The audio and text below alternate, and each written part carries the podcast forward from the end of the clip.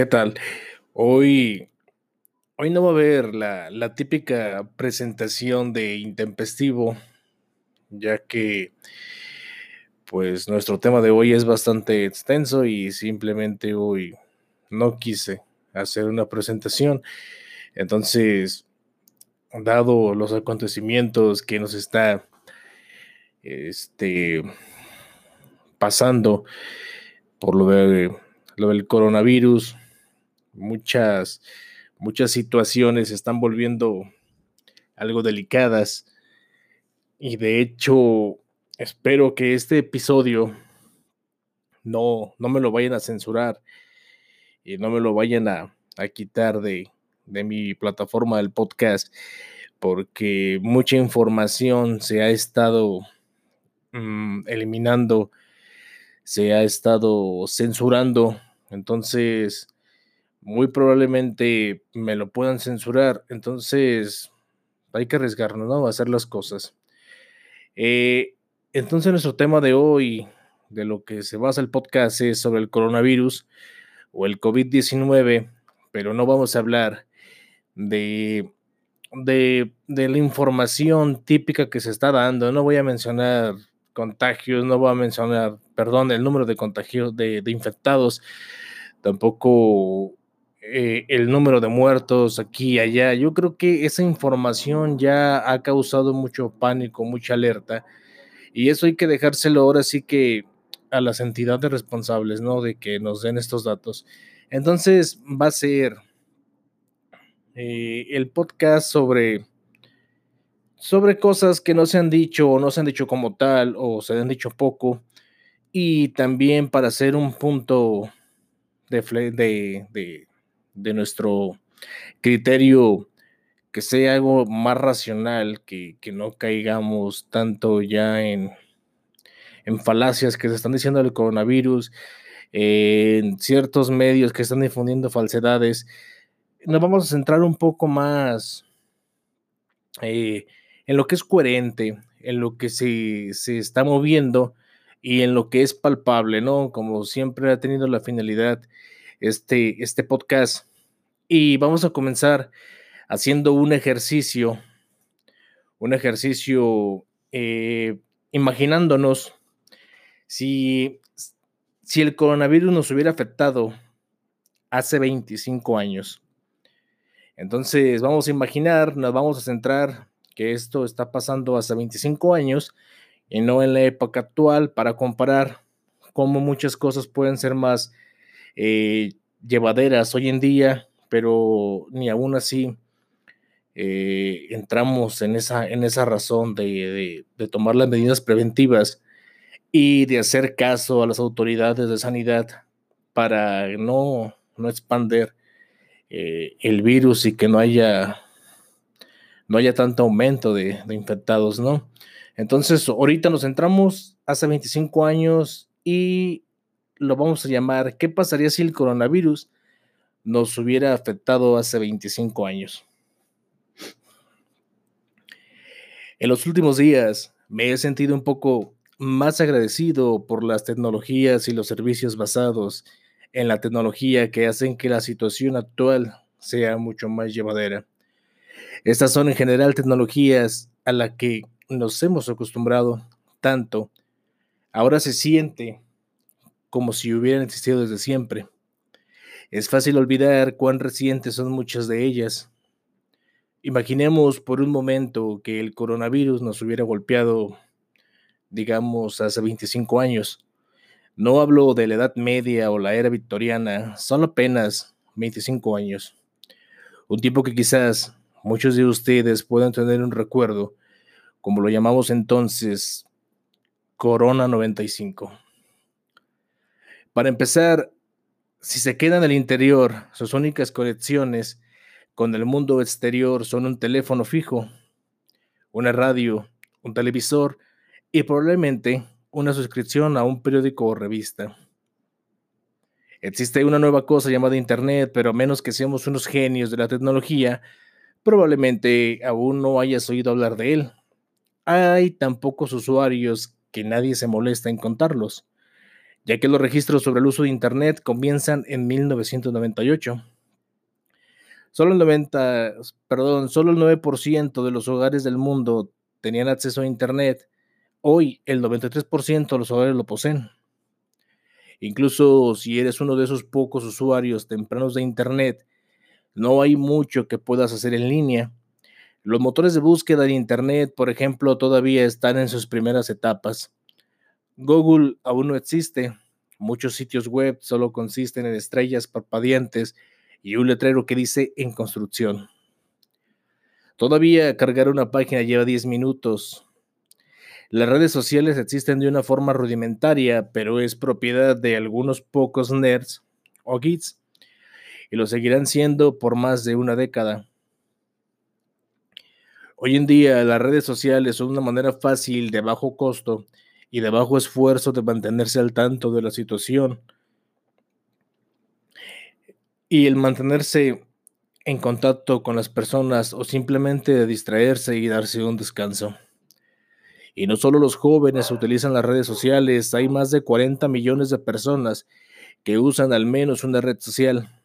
El coronavirus 95 habría sido una experiencia extremadamente aislante en comparación con la actualidad. Si se necesita localizar a alguien que no está en casa, mala suerte.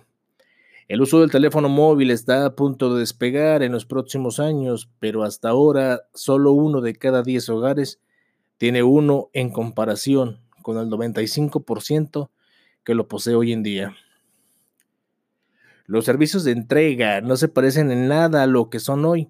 El lanzamiento de Amazon está a la vuelta de la esquina, pero es probable que no escuchemos ese nombre durante un par de años más, pero Amazon inició vendiendo libros solamente y solo tiene un catálogo de pedidos por correos y no podemos comprar artículos de la despensa y mucho menos comestibles y tan solo disponemos de un par de negocios locales de comida para pedir a domicilio. No hay Didi Food ni Uber Eats. El impacto económico habría sido infinitamente con la tecnología de 1995 y pocas personas pueden trabajar desde casa, ciertamente no con poca antelación o sin una fuerte caída en la productividad. Las computadoras ya son comunes en el lugar de trabajo, pero mucho menos lo son en el hogar. Solo uno de cada ocho hogares tiene una computadora en el hogar y hoy el 88% de los hogares la poseen.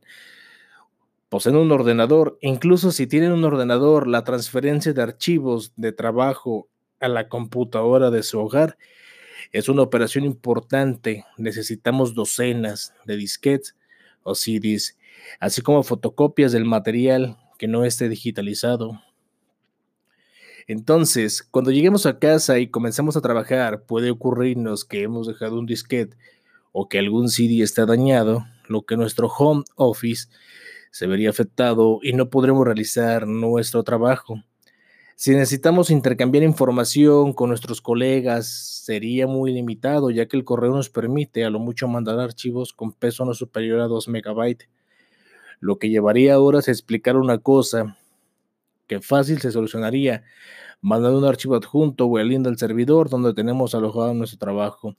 O más simple, hoy podemos trabajar muchas personas al mismo tiempo en cualquier documento de Office, trabajarlo en simultáneo en términos de entretenimiento en el hogar, es mejor que no seamos tan exigentes respecto al contenido de TV, ya que los servicios de transmisión como Netflix, HBO o Amazon Prime Video aún les falta una década para aparecer. Para millones de personas, el Corona 95 habría significado un aburrimiento aplastante. Entonces, Gracias a la tecnología moderna, ahora estaríamos mucho mejor preparados para enfrentar las consecuencias de una pandemia recientemente. No es que estemos saliéndole bien al coronavirus, pero sin duda, en años pasados hubiera sido mucho, pero mucho peor. Y bien, esta reflexión de si el coronavirus nos hubiera atacado allá por 1995, sin duda nos, nos habría devastado y hoy en día realmente no nos privamos del contacto con nuestros seres queridos porque podemos hacer una llamada desde nuestro teléfono, hacer una videollamada por Skype o por WhatsApp o por un sinfín de aplicaciones y redes sociales. Y anteriormente no, no lo había, por lo cual era más frustrante que una pandemia nos hubiera atacado. Pero aún así, somos necios y somos tercos y no nos quedamos en casa y no suspendemos nuestras actividades del día a día. Entonces le tenemos poco o nada de miedo a las pandemias, a los virus. Entonces dejemos de lado ya 1995 y otra vez hay que estar en el año del 2019-2020, época actual. Y el engaño de China al mundo sobre el COVID-19. Y fíjense que artículos eh, publicados en periódicos eh, como The New York Times, eh, The Washington Post, el, Herald, mm, del Guardian, hicieron una serie de acusaciones muy críticas sobre la información de cómo se ocultó y cómo se manejó por parte de China ante este virus. Y el engaño de China al mundo es un gran ocultamiento por parte del régimen chino acerca del nacimiento de una incipiente epidemia en una de sus ciudades más populosas y de mayor empuje industrial, fue mucho peor de acuerdo a una investigación realizada por una cadena de televisión norteamericana, la NBC News, tuvo acceso a documentos confidenciales que daban cuenta de que el sistema sanitario de Wuhan el epicentro de la pandemia del coronavirus ya estaba colapsado desde noviembre del 2019. Beijing informó hacia el 31 de diciembre a, la Organización Mundial de Salud, la OMS, que una nueva cepa viral había nacido en aquella ciudad, pero mintió al asegurar que ya estaba bajo control y sin ninguna posibilidad de que fuera a expandirse más allá de la provincia que la contenía. Hubei, al oeste de Shanghái, en esa misma comunicación había afirmado que los primeros casos databan de mediados de el último mes del año pasado. La NBC News logró tener acceso a los papers que son secretos de agencias de inteligencia norteamericana que contaban con datos acerca de un colapso en el sistema sanitario de Wuhan ya desde noviembre. La información llegó al poder de los analistas por medio de comunicaciones interceptadas, pero sobre todo con imágenes que mostraban un incremento sostenido en los centros de salud de aquella ciudad. Los reportes, de acuerdo a ese medio independiente, no fueron formalizados por falta de material concluyentes, por lo que no fueron transmitidos a la Casa Blanca, situación que confirmó el Departamento de Defensa de los Estados Unidos. En una comunicación hecha en la noche del jueves, podemos confirmar que los informes de los medios sobre la existencia y el lanzamiento de un producto de evaluación relacionada con el coronavirus en el Centro Nacional de Inteligencia Médica eh, en noviembre del 2019 son incorrectos, dijo por medio de una declaración el doctor R. Shen Day, coronel de la Fuerza Aérea y director del citado centro. Fue el diario South China Morning Post, el que mediante una investigación periodística contradijo la información oficial del régimen e indicó que la fecha exacta en que ya se conocía la existencia del nuevo virus era en verdad el 17 de noviembre. Recién el 31 de diciembre una agencia internacional pudo conocer que una nueva cepa estaba haciendo estragos en China Expertos chinos están investigando un brote de enfermedad respiratoria en la ciudad central de Wuhan, que algunos ven relacionado con la epidemia del SARS del 2002 del y 2003, decía el informe de la prensa asociada. La ONS, que supo sobre el brote mucho antes que el resto de los países, emitió un comunicado el 14 de enero, en el cual llevaba tranquilidad al resto de las administraciones al asegurar que no hay evidencia clara de que haya transmisión de humano a humano respecto a la nueva enfermedad conocida como COVID-19. Ese organismo comienza a ser evaluado por gobiernos respecto a su responsabilidad en la falta de rigurosidades a Beijing.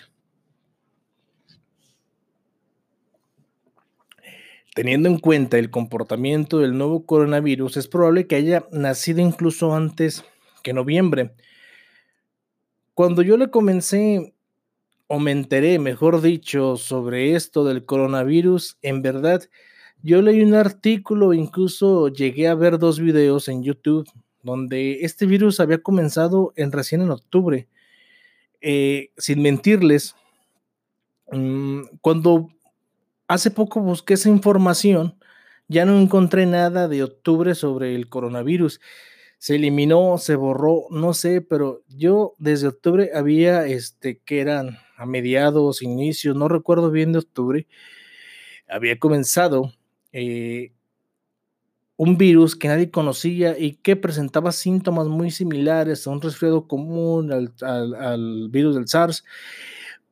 Y ahorita esa información está, no está. O sea, alguien la borró, alguien la invitó. Este, no sé, no sé fue lo que pasó. Entonces, el primer caso confirmado y estudiado como novedoso, de acuerdo al South China Morning Post, fue el 17 de noviembre. Sin embargo, el virus tarda semanas en manifestarse y hasta podría haber circulado en personas asintomáticas durante un largo tiempo, hasta comenzar a expandirse por la población de Wuhan. Incluso si las imágenes satelitales de archivos muestran mayor movimiento en los centros asistenciales de la ciudad hacia mediados de noviembre, es que los casos ya se contaban por decenas y el sistema sanitario ya estaba con problemas de recepción de pacientes. El brote, no ya el virus, era evidente eh, entre la población, con lo cual debió comenzar mucho antes de acuerdo a los datos con que se cuentan respecto al comportamiento de la nueva cepa. Ellos sin contar los casos ingresados con dificultades respiratorias avanzadas y que fueron tratados como neumonías simples hasta detectar que algo extraño estaba pasando en plena temporada invernal. De acuerdo a la información del diario independiente chino, y tras revisar documentación confidencial del régimen de Xi Jinping, aquel medio pudo saber cuán rápido se propagaba el virus en sus primeros días desde el supuesto primer caso, el 17 de noviembre, la cifra fue aumentando exponencialmente entre los infectados con síntomas. Para el 15 de diciembre, el total de personas con coronavirus era de 27 y para finales del 2019 el número de infectados era de 266. El primero de enero la cifra aumentó a 381. Según los registros oficiales que son cada vez más cuestionados, Dicen que las mentiras del régimen y las primeras víctimas del ocultamiento que hizo Beijing sobre el nuevo brote virósico, perdón, eh, que afectaba a una población mm, eh, de aquel país fueron los propios chinos, quienes se vieron imposibilitados de obtener la información necesaria para proteger sus vidas. Y el recién 23 de enero, casi tres meses después de que surgieran los primeros casos, el régimen central ordenó el aislamiento absoluto de Wuhan y su entrada en cuarentena. Ya era tarde. El virus había comenzado a expandirse al resto del planeta. Pero las mentiras del gobierno conducido por Xi Jinping continúan. En informe reciente se informó que China había conseguido aplanar con éxito la curva de contagios. Sin embargo, medios japoneses descubrieron la verdad detrás de aquel supuesto logro. Se habían dejado de realizar pruebas en los casos sospechosos. Las mentiras llegaron además con las cifras oficiales de contagios y muertes eh, de acuerdo a los reportes públicos de Wuhan y el resto, resto del estado, los fallecidos por coronavirus en aquella nación alcanzan los 3.340 y 82.924 contagios.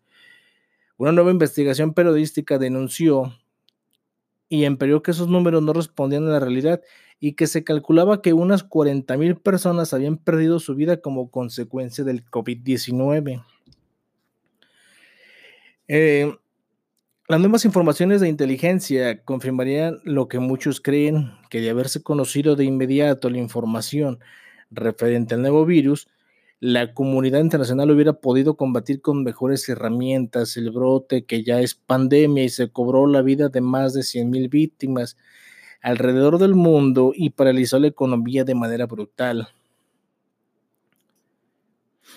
Ahora bien, lo que les voy a decir es algo que los hechos que surgieron o los hechos que han surgido parece que se entrelazan por sí solos.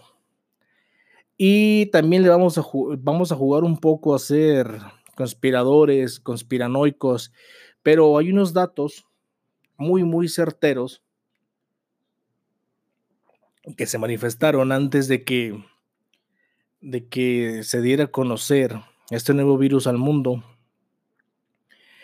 Eh, entonces, es que antes de que se diera esto del COVID-19 y comenzaría a propagarse en octubre, se realizó un simulacro llamado E201 o el evento 201, llevado a cabo por 15 expertos Hubo una conferencia en donde asistieron 130 personas y proyectaron un simulacro en donde un virus se propagaba por todo el mundo.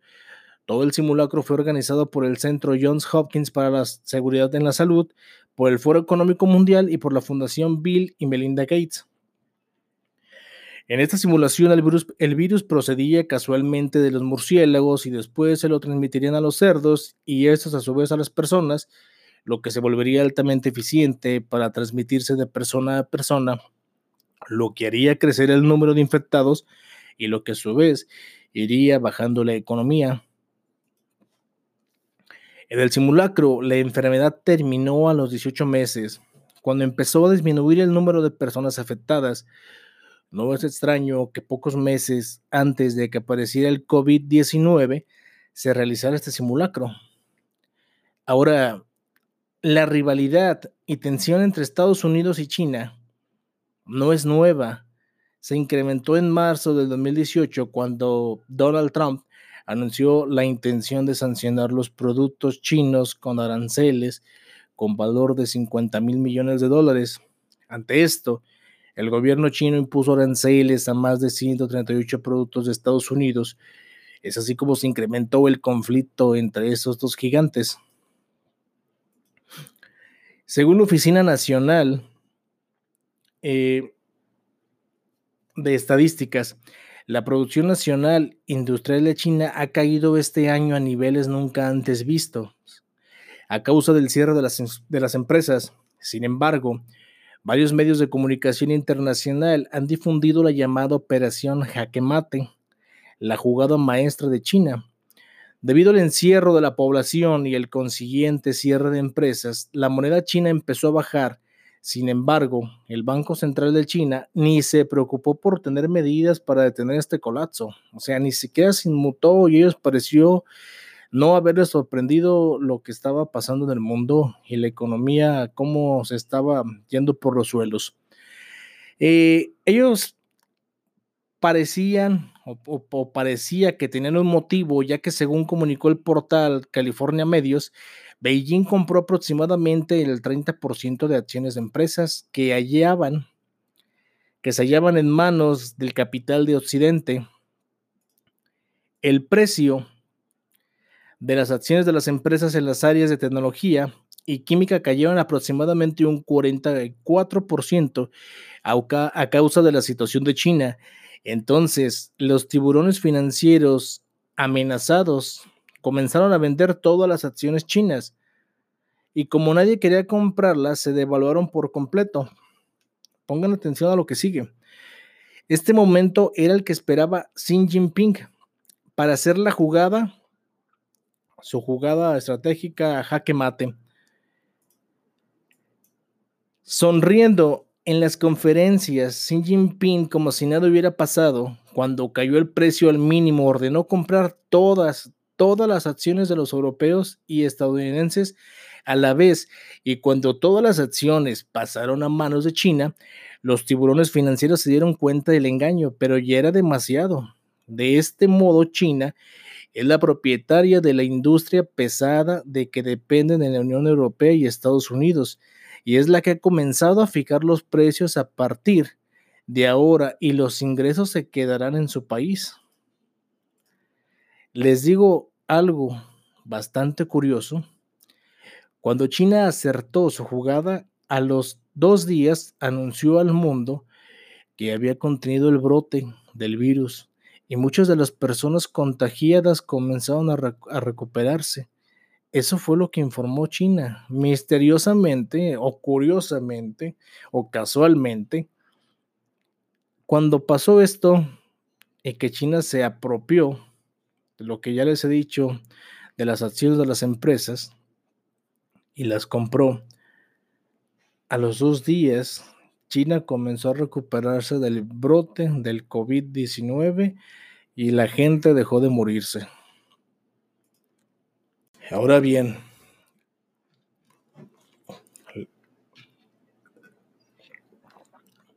centrémonos un poco en la incompetencia que tenemos de nuestro presidente eh, o de nuestros presidentes, porque también hay personas que nos escuchan en otras partes del mundo, como en Estados Unidos, en Alemania, eh, en Chile, en Argentina, en Países Bajos.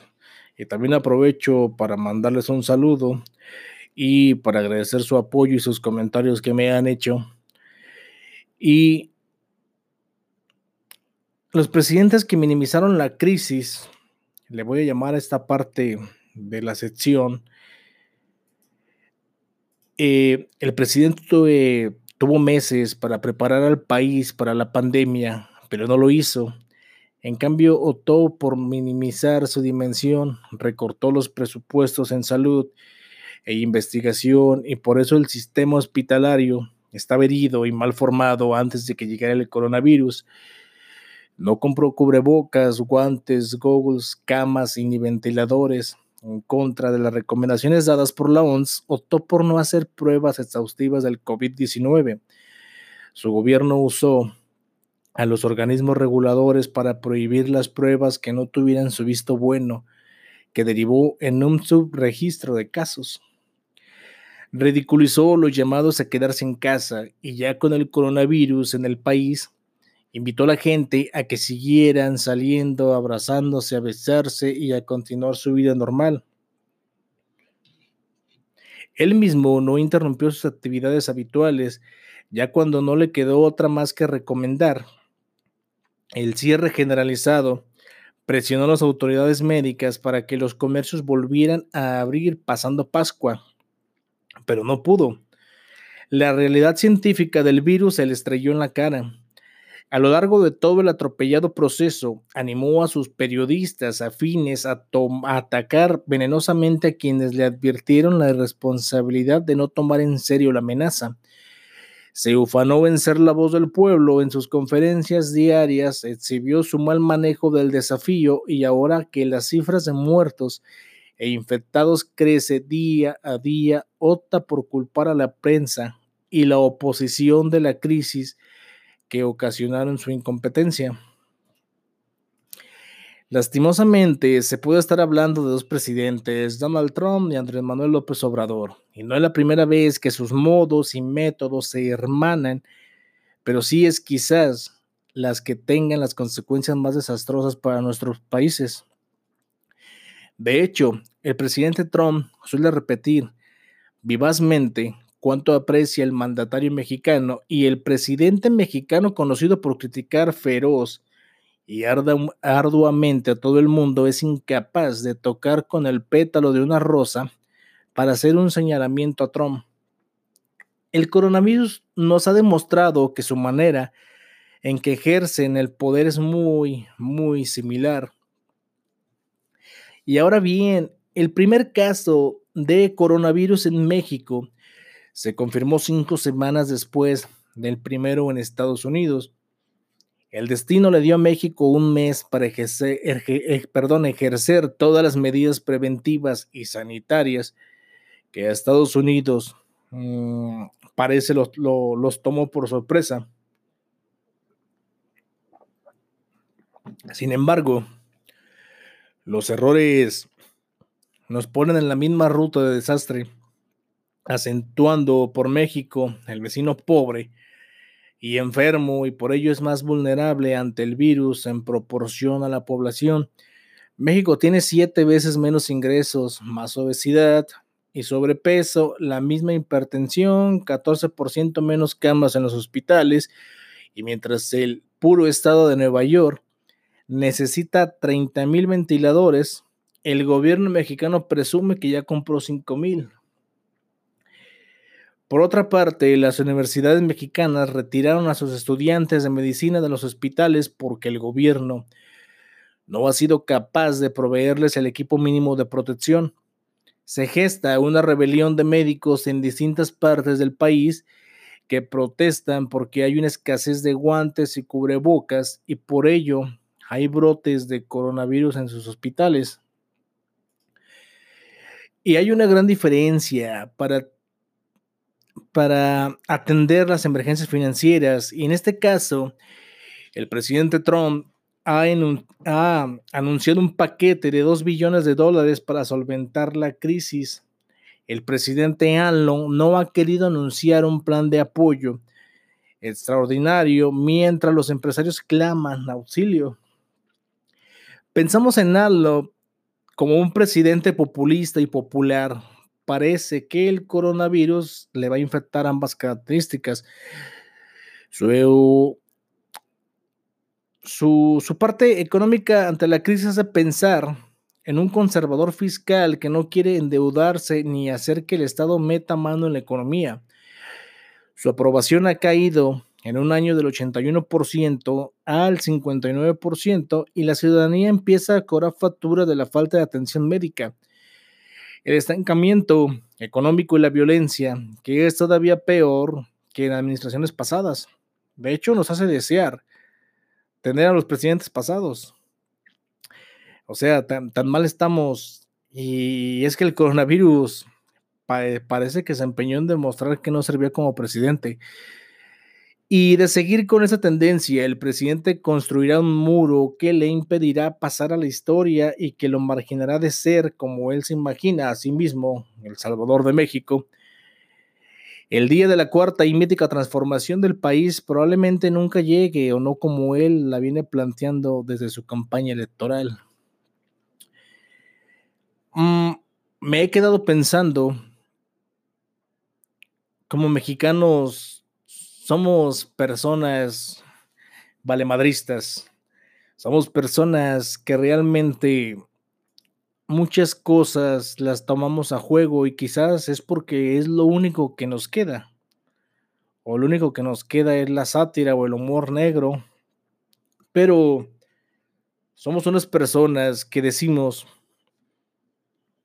la pendejada del coronavirus a mí no va, a pasar, a mí no me pega, esa chingadera a mí no me da, es falso, es cierto, no es cierto. Yo conozco enfermeras, doctores que dicen que no han tenido ningún caso en los hospitales de coronavirus, que no han conocido a ninguna persona que lo tenga.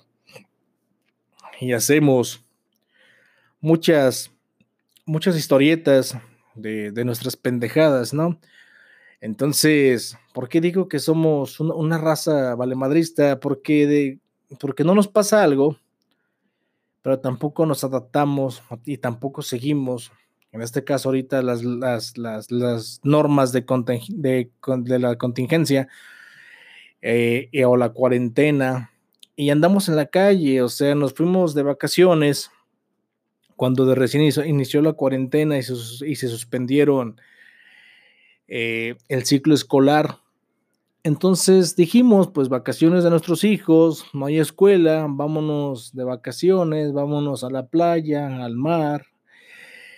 Entonces, el mexicano se chingó, decimos, aquí en Guadalajara se chingó, se chingó la feria, se chingó el dinero, se gastó el dinero.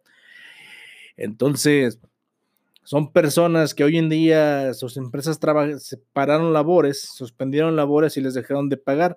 Hoy el mexicano o esos mexicanos o esas personas están llorando porque ya no tienen trabajo, no tienen dinero, cuando hace un mes o menos de un mes eh, se lo fueron a gastar aprovechando las vacaciones. El mexicano es huevón, entonces también aprovechó, dijo, pues van a parar labores, descanso me tomo unas cervezas y ando en calzones todo el día en la casa, ¿no? Sin hacer nada. Entonces les preocupó poco o nada, o le supieron sacar ventaja a lo inminente, ¿no? Entonces, así somos. Y es que somos tan irresponsables que no nos acoplamos a las medidas preventivas, no usamos guantes, no usamos cubrebocas, no nos lavamos las manos, no usamos gel antibacterial. Entonces, si tenemos o traemos el virus, lo estamos propagando. Y yo nada más quiero decirles algo. Veamos los casos de Ecuador. O sea, Ecuador le, Ecuador le llaman el Wuhan de Latinoamérica.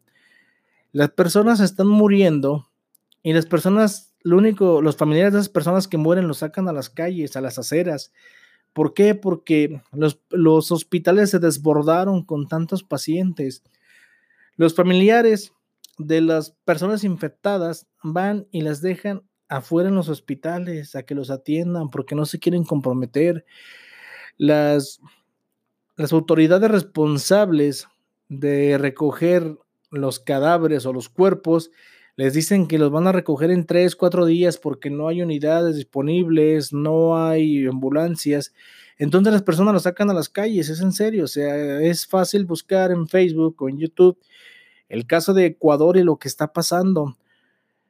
Entonces tenemos como vecino al país de Estados Unidos, que es el que tiene más contagios y lleva más muertes, ya superó a todos, o sea, ya superó a todos en, en contagios o en infectados, que es el término que más se usa, y en muertes, superó a todos. Estamos a un lado de Estados Unidos, es nuestro país vecino, entonces, y ni así hacemos eh, esa, no sé, no, no nos entra en la cabeza de que si Estados Unidos es la, la, la superpotencia y les está pasando eso, o sea, ¿qué nos va a pasar a nosotros?